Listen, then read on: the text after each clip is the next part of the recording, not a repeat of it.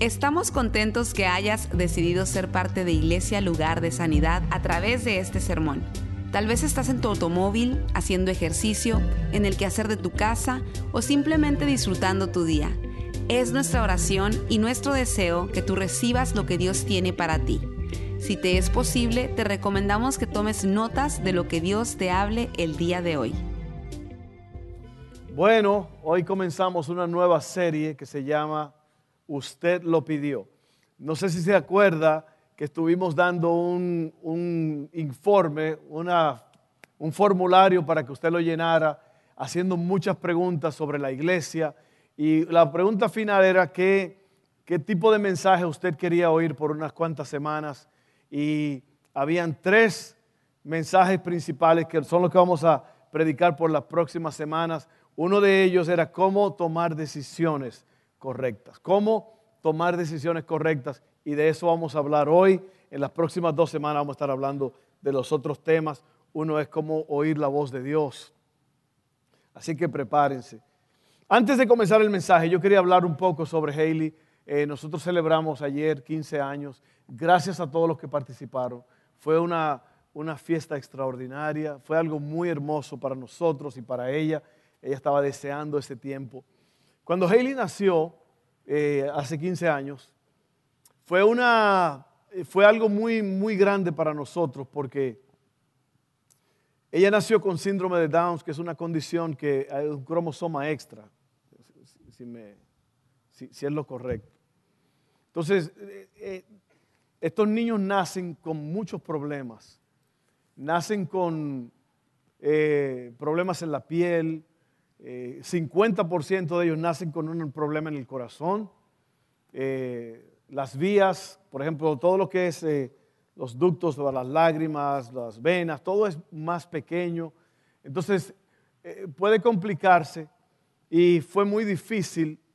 Y la razón por la cual yo quiero nada más mencionar esto es porque cuando, cuando ella nació, allí en el cuarto, en el momento del nacimiento, yo estaba leyendo un libro de un amigo, se llama Julio Melara, y era un libro que trataba sobre qué hacer cuando ahí llegan momentos difíciles.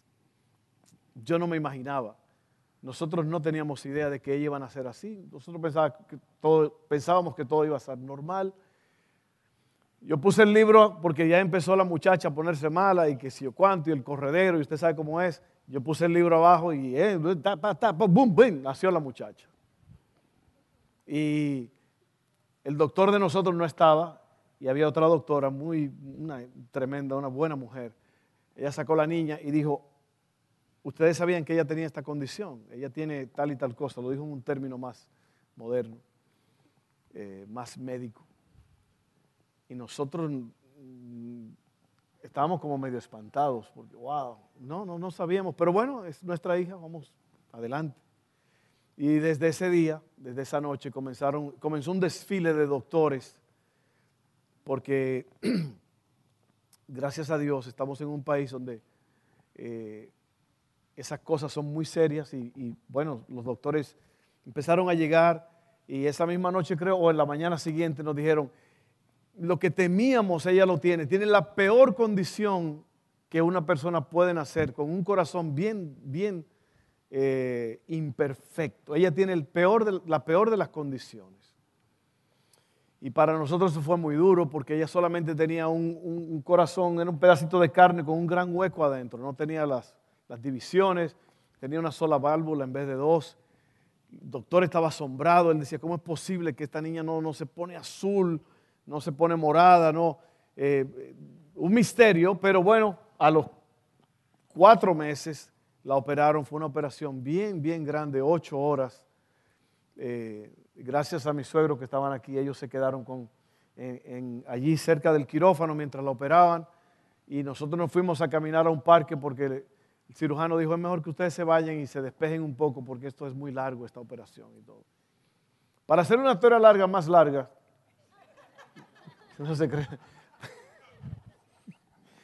Para hacer una historia larga, más corta, eh, la enfermera, porque mi esposa le dijo, no, nosotros creemos que Dios, Y él le dijo, ¿sabe qué? Al doctor no le mencionen cosas así espirituales ni de oración, porque él no cree en eso. Y resulta que después nos reunimos con otra persona que ese era el doctor de ellos y nos dijo esta mujer, qué bueno porque el doctor Caspi, se llama uno de los mejores cirujanos de la nación, dijo, él ora por sus pacientes antes de comenzar. Entonces había algo como que la enfermera no sabía de él. Y la operación fue un éxito. Ahí está Hailey, ella tiene 15 años hoy. Y hay una, hay una, el corazón tiene como un, una, un marcapasos natural, que es lo que manda el chispazo para que el corazón lata. No sopa de lata, pero de lata, que esté latiendo. Y ese, ese pequeño eh, marcapasos natural de ella está como medio dormido. Entonces el corazón de ella baja un poquito. Y, pero le enseñamos a, los doctores los videos y lo que Haley hace durante el día en la casa. Y ellos dicen, no entendemos eso. Por ¿Cómo es que una persona con el corazón tan bajo puede estar así? Así que ayúdenos a orar por eso en su tiempo de oración. Acuérdense de Haley y específicamente ore para que ese marcapaso natural de ella se levante. Si, no si, es que ya no está levantando la velocidad. Amén. Amén. Bueno, gracias por oírme. Mi esposa y yo estamos, mi familia, estamos muy agradecidos con ustedes por la bendición que han sido con nuestra hija, porque eh, se necesita un grupo grande para criar a una, a una personita así como esa. Amén. Bueno, usted lo pidió. Vamos a hablar sobre decisiones rápidamente, no nos vamos a tardar mucho. Eh, yo quiero hablar hoy sobre este asunto porque en realidad es, un punto clave que tú y yo sepamos tomar decisiones. Durante el día uno toma un montón de decisiones. Imagínate ahora durante la semana, los meses, los años. Son miles de decisiones que uno tiene que tomar y cada decisión, hay decisiones que no tienen nada que ver con nada, o sea, no, no alteran nada, no es tan grave. Pero hay otras decisiones que sí usted tiene que escoger y ser sabio y tiene que ser acertada la decisión que usted toma, porque si no, puede, puede haber problemas graves. Entonces, ante una situación como esta, usted y yo tenemos que estar preparados para saber tomar buenas decisiones. Es importante. Y yo creo que en este mensaje usted va a encontrar una solución eh, yo siempre he dicho, he creído que hay una solución espiritual para cada problema y la solución para cada problema está en la palabra de Dios. De una forma u otra, Dios tiene la solución. Amén. Entonces, yo quiero hablar sobre lo que pasa cuando uno eh, lleva una vida mediocre. Una vida mediocre, la palabra mediocre quiere decir calidad media o de poco mérito tirando a malo. Me gusta esa, como el, el, diccionario define esto. Que es de poca calidad o que tiene una capacidad nada destacada, ni buena ni mala, que no es valioso ni brillante. Inferior a la calidad normal, mediano, medio, ordinario, regular. Entonces, lo que vamos a hablar hoy es para que tú pases de una vida mediocre a una vida plena, a una vida extraordinaria, a una vida en abundancia. Para pasar de una vida mediocre a una vida en abundancia, el secreto está en hacer dos cosas que son indispensables. La primera es saber tomar buenas decisiones y la segunda es disciplinarnos para llevar a cabo esas decisiones. Y yo creo que ahí es que está el grave problema. Mire la palabra mediocre otra vez y mire a su vida ahora mismo. Yo quiero que usted se haga un autoexamen y usted mire su vida. ¿Cómo es su vida? Usted es una persona que lucha por lo que quiere. Usted es una persona que está pagando el precio. Usted es una persona que está yendo más allá. Usted está yendo la, extra milla para lograr las cosas que usted quiere. O usted es una de las personas que está sentado a medio charco. Diciendo, ah, que pase lo que pase, está bien. Yo le digo, estamos en una vida donde usted y yo tenemos que vivir eh, luchando duro y trabajando duro porque hay muchas cosas que Dios quiere darnos. Amén. Entonces mire esto. La vida que Dios quiere que vivamos es una vida plena, abundante y llena de sus bendiciones. pero somos nosotros los que tenemos que decidir qué tipo de vida vamos a vivir, una vida mediocre o una vida en abundancia. Entonces, en verdad, en verdad, tú eres el forjador de tu propio destino. Nosotros tenemos todo lo que necesitamos para vivir una vida al máximo. Tenemos exactamente todo, todo, todo lo que necesitamos. Todas las herramientas, tenemos la Biblia, tenemos el Espíritu Santo, ya Cristo pagó el precio. Dice la Biblia que hay ángeles que son despachados a nuestro favor. Tenemos la iglesia, tenemos hermanos, tenemos pastores, tenemos todo, pero aún así, piénsalo bien, ¿cuántos de nosotros seguimos en una vida mediocre? A medias, tirando a malo, ahí entre dos. ¿Cómo describirías tu vida hoy? Estás logrando los deseos, las cosas que son importantes para ti, basado en lo que Dios quiere para ti.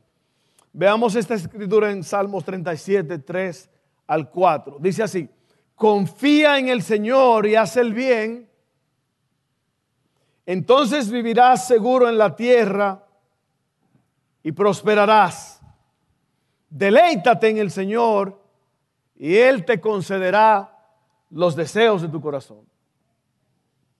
Entonces, cuando yo hablo de, de los deseos y de la vida, ¿cómo estás? Yo no estoy hablando de, de lo que tú quieres específicamente, porque lo que pasa es que cuando cuando tú te enamoras de Dios y tú tienes una vida íntima con Dios y tú conoces a Dios y tú lees la palabra todos los días y tú oras y tú hablas con Él todos los días, tú vas a querer hacer lo que a Dios le gusta. Tú te vas a convertir en un verdadero discípulo del Señor porque tú vas a vivir conforme a su palabra.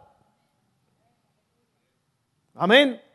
Y si usted quiere un buen libro sobre el discipulado, mi hermano Rafael escribió un libro que se llama La Gran Comisión Muchos de ustedes lo tienen ese libro ya, pero si no, hable con él al final, él le puede mandar una copia por una eh, eh, cuota pequeña. No, pero él escribió un libro extraordinario sobre el discipulado que a usted le interesaría leer. Muy buen libro, excelente. Pero lo que te quiero decir es que si tú clamas a Dios, si tú estás, óigame, usted sabe lo que es estar conectado a la fuente del universo, al Dios vivo, el que hizo todas las cosas, Va a ser una vida extraordinaria. Tú no vas, nunca vas a estar aburrido. ¿Sabe por qué la gente se aburre? No se aburra. ¿Usted sabe por qué la gente se aburre? Cristianos aburridos. Oiga, gente sentado en la iglesia calentando sillas, di que aburrido. Es que el pastor, el pastor predica lo mismo porque no has agarrado la onda, te lo tienen que volver a decir otra vez. El pastor predica lo mismo. Oiga, mire el libro, mire, son 66 libros llenos de vida, llenos de experiencias extraordinarias, llena del gozo, la pasión por vivir. Yo no entiendo eso, que un cristiano puede estar aburrido, amargado o apagado. No hay tal cosa cuando usted conoce a Dios y conoce la palabra. Usted va a estar encendido.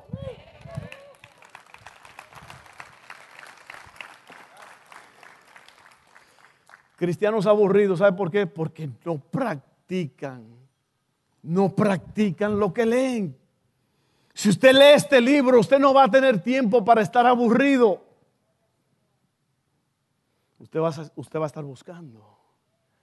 Usted va a estar orando. Y sabe que cuando tú empiezas a orar cada día, la oración mía antes era muy eh, limitada. Yo oraba por, por, por mí, por mi casa, por mis hijos, por mi esposa, por la iglesia, por ustedes. Y luego empecé a añadir, a extender. Y cuando uno viene a ver, usted está orando por muchísimas cosas y Dios se está moviendo, Dios está hablando.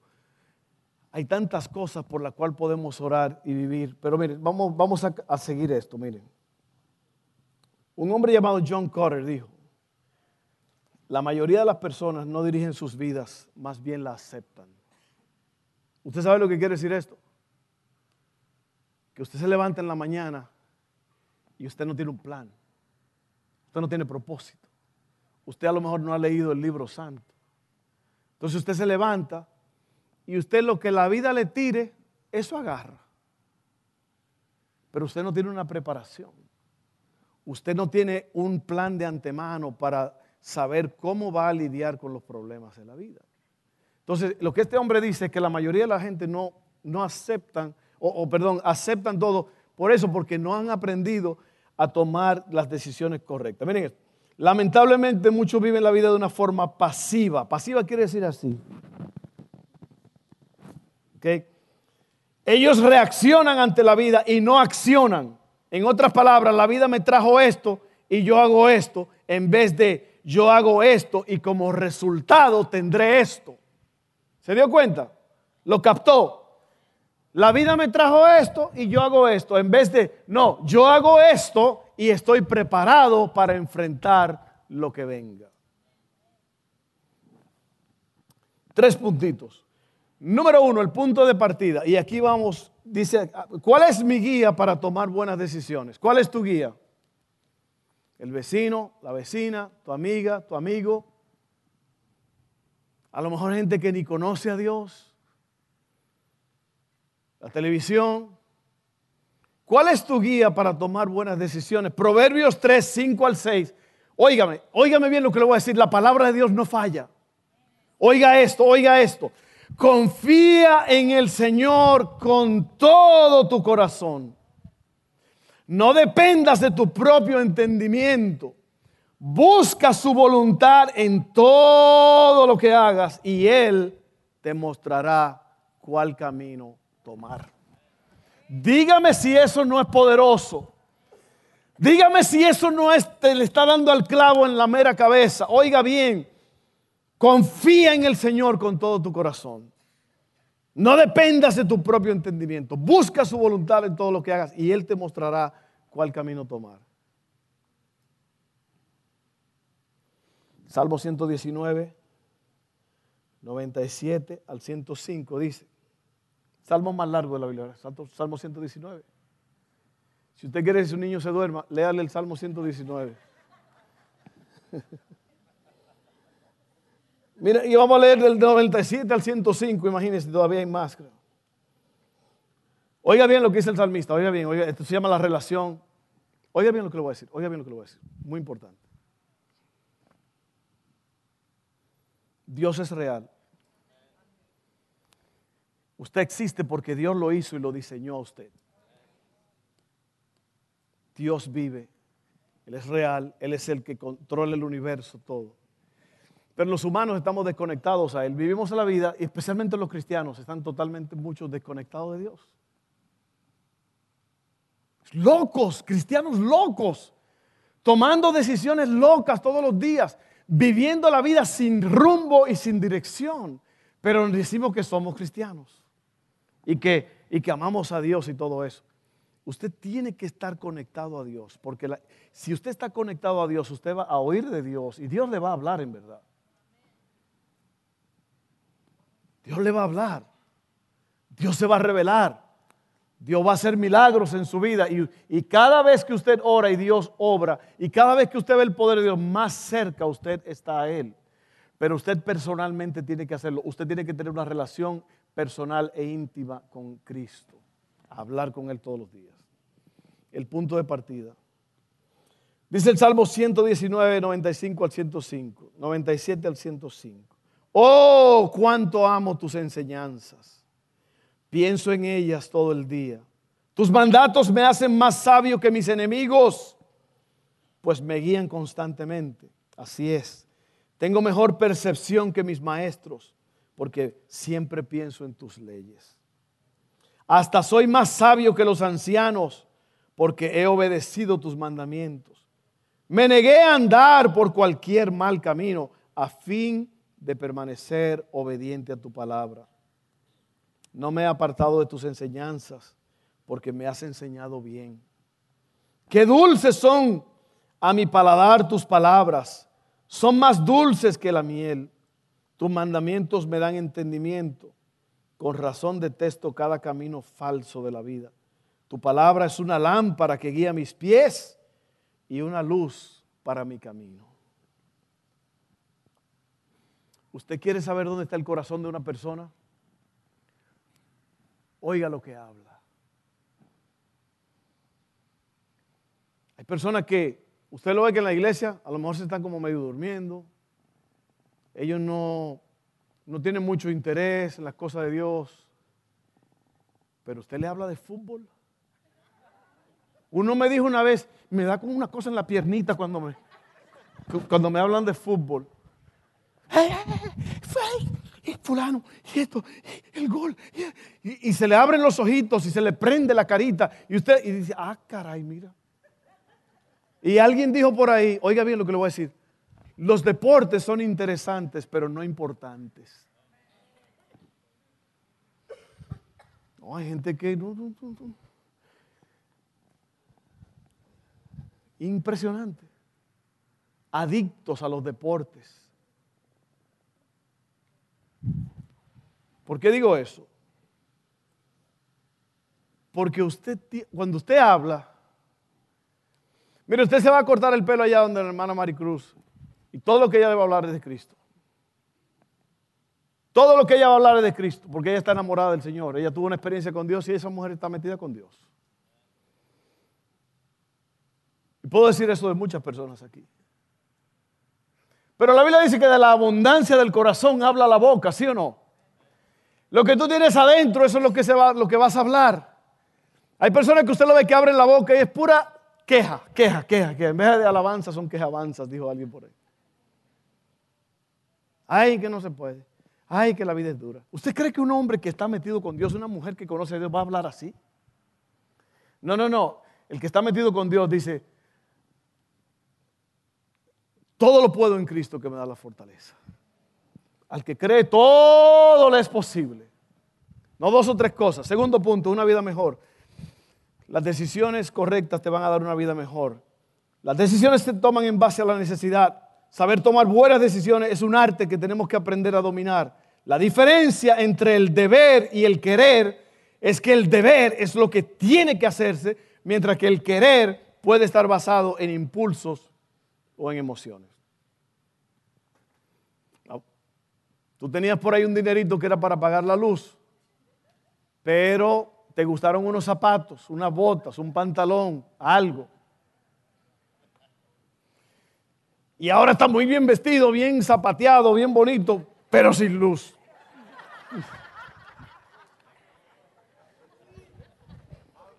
Eso se llama la diferencia entre el deber y el querer.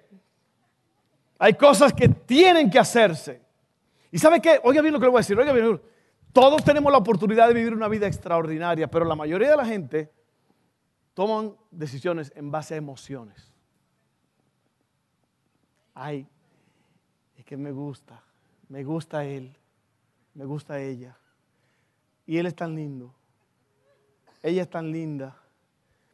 Yo voy a tratar de buscar todas las formas de conseguirlo, de conseguirla,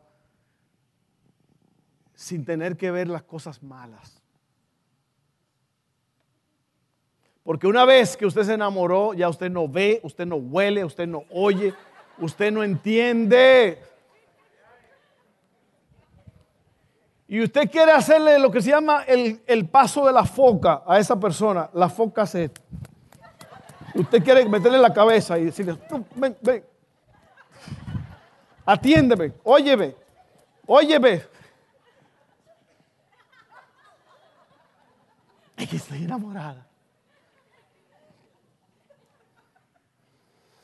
Oiga, oiga, oiga, lo que la gente llama el, enamoramiento científicamente está probado, eso dura de seis meses a un año y medio. Es hormonal, eso se pasa. Por eso es que después dice, ¿por qué yo me casé con esta vieja? Esta vieja nada más me manda y esto, y este viejo roncador. Ah, no, pero antes no veías nada de eso porque estabas enamorado.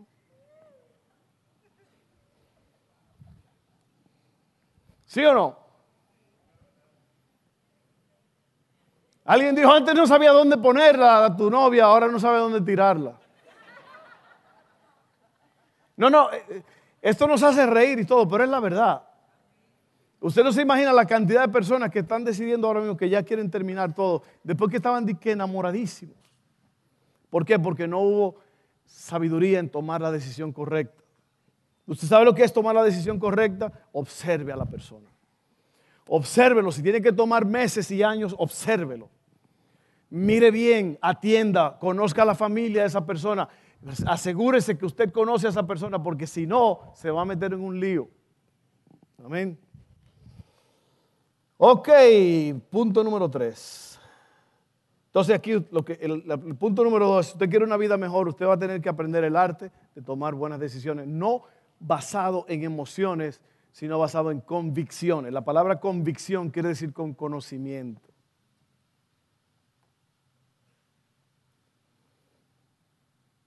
Mucho cuidado mujeres con, con cuerpo y con músculos y con carita bonita.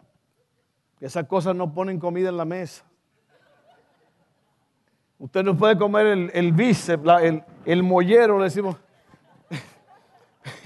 Después lo único para ver, cómase la pantorrilla de ese, de ese hombre después, porque no... Miren, hay unos papi chulos que son muy chulos por fuera, pero después no trabajan. yo no iba a hablar de eso. Yo no sé por qué ustedes me hacen hablar de esas cosas. Número tres, disciplina, y con esto aterrizamos el avión. Muchas personas violan sus valores morales espontáneamente por la emoción del momento.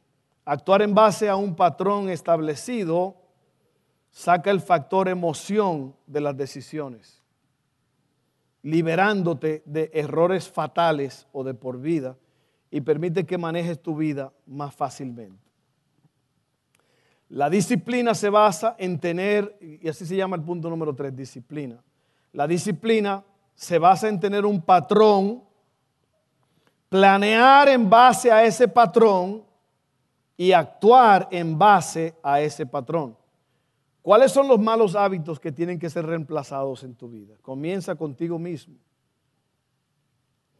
Entonces, esto es muy importante porque todas las decisiones que tú vas a tomar, las vas a tomar en base a algo que tú ya sabes. Yo dije en día pasado que las viejas amistades traen viejos patrones de conducta.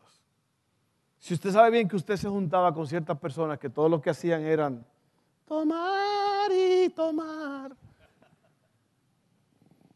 Y hablar malas palabras y, y hablar obscenidades y todo eso. ¿Para qué usted sí quiere juntar con esa gente otra vez? Entonces, lo que usted hace como cristiano, no quiere decir que usted lo elimina de su lista, no le dé no like, no le haga un friend, pero lo que usted hace, usted controla su distancia con esas personas. ¿Por qué? Porque esas personas te van a hacer cambiar de dirección. Y ya tú sabes que no, por más que tú, ay, que fulano, él es tan divertido y me gusta, porque es la fiesta, es, la vida de la fiesta. Oiga, hay personas con las cuales usted ya no puede andar. Dice la Biblia que dos no andarán juntos si no estuvieran de acuerdo. Entonces usted tiene que, que tratar de controlar eso. Oiga bien, Oiga bien, oiga, lo voy a leer otra vez porque es muy importante, ya con eso vamos terminando. Muchas personas vivieron sus valores morales espontáneamente por la emoción del momento. Actuar en base a un patrón establecido, oiga bien, oiga bien, un patrón establecido es, si usted no está casado o no está casada, yo no me voy a enamorar de un hombre, de una mujer que no conoce a Dios y mucho menos que no esté enamorado de Cristo. Porque si usted no tiene un patrón establecido, lo que usted va a hacer cuando venga un papi chulo, una mami, usted va a decir, yo le voy a hablar de Cristo y lo voy a convertir. Y yo voy a convertir a esa persona. No, así no es la cosa. Esa persona te va a convertir a ti en el mundo. Dos no andarán juntos si no estuvieran de acuerdo.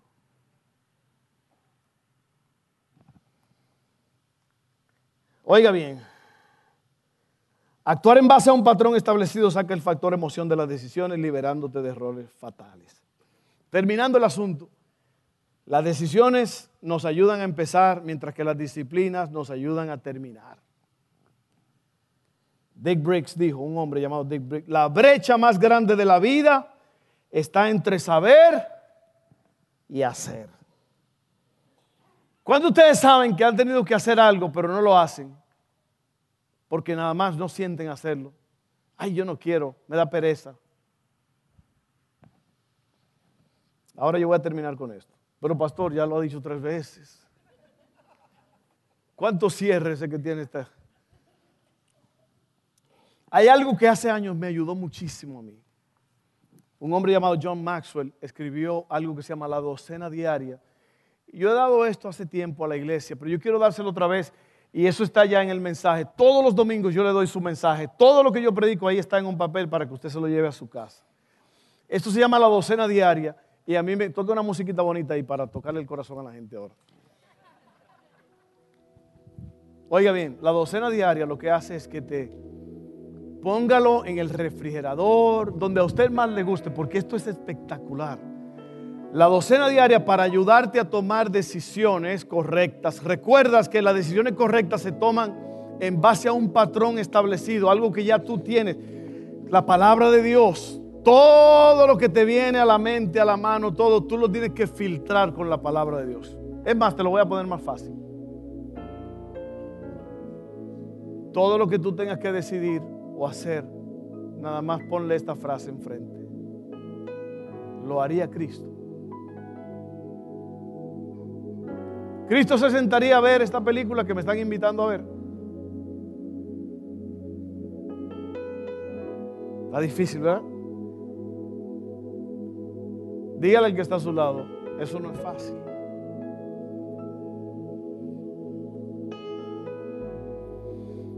pero es lo correcto y es lo que hay que hacer. Piensa, piensa, todo lo que tú estás haciendo, en todo lo que estás participando, lo haría Cristo. Porque Él es el patrón, Él es el modelo. Mira la docena diaria, solo por este día. No, oiga, oiga, oiga, oiga, ayer terminó anoche a las 12 y 1, mañana todavía no está aquí, hoy es lo que vale. ¿Ok? Solo por este día no se preocupe por mañana ni por ayer, porque ya los, dos no existen. Solo por este día voy a profundizar mi relación con Dios. Me voy a meter con Dios, voy a leer más su palabra. Me voy a meter en un patrón de lectura bíblica. Si usted tiene problemas, le hace Mateo 5, 6 y 7, que son, e, es la clave del libro que mi hermano escribió, Mateo 5, 6 y 7. Ahí, ahí te da la base de todo en la vida. Mateo 5, 6, 7. Léelo para que tú veas. Número dos, voy a escoger y mostrar las actitudes correctas. ¿Cuántos de ustedes saben que durante el día hay muchas oportunidades para mostrar las actitudes incorrectas? Para soltar un grito, una maldición, una mala palabra. No, no, decida que usted va a tener la actitud correcta. Pórtese bien. Número tres, voy a determinar cuáles son mis prioridades y actuar en base a ellas. Prioridades son las cosas más importantes que tienen que hacerse cada día. Cuatro, voy a hacer lo que tengo que hacer para tener una buena salud. Coma bien, coma bien, beba mucha agua, coma vegetales, coma cosas buenas, cuídese la barrigota. O sea, no que se la cuide, que la descuide, mátela de hambre. Voy a tener cinco, voy a tener una buena comunicación con mi familia y voy a cuidar de ella. Abrace a sus hijos. Abrace a su gente, a su esposa, a su esposo. Béselos. Pase tiempo con ellos. Pase tiempo, haga tiempo para. Yo, yo trabajo, yo trabajo, yo trabajo, yo trabajo, yo trabajo. Y después la mujer dice, yo me voy, yo me voy, yo me voy.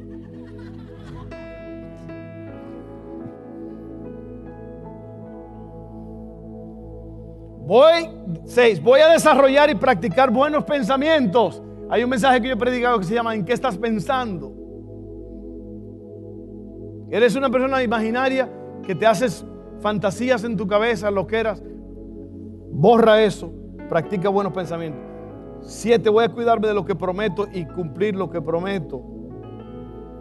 Ocho, voy a manejar el dinero que gano cuidando mis finanzas. Nueve, iniciaré buenas relaciones e invertiré en ellas. Diez, Voy a invertir en el reino de Dios, dando de mi tiempo y dinero y seré generoso con los necesitados. 11. Practicaré buenos valores morales. 12. Buscaré la forma de mejorar las cosas en mi vida. Y por último, actuaré en base a esas decisiones y practicaré estas disciplinas y veré los resultados de un día bien vivido. Porque esa es la clave. La clave es vivir el día de hoy al máximo. Porque ayer, usted no puede ir ayer y cambiar los errores que hizo. No puede hacerlo porque ya el pasado pasó. Mañana no está aquí. Hoy es lo que usted tiene. Y hoy es lo que usted tiene que luchar. Usted tiene que luchar por el hoy. Cristo dijo, el mañana vendrá con sus afanes y sus cosas. Pero viva el día de hoy.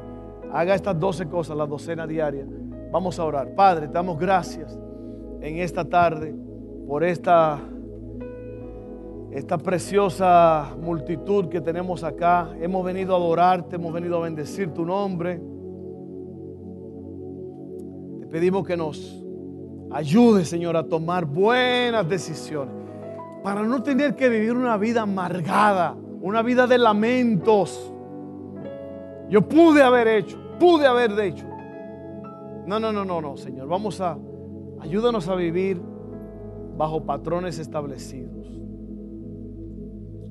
Todo esto lo pedimos en el nombre de Jesús.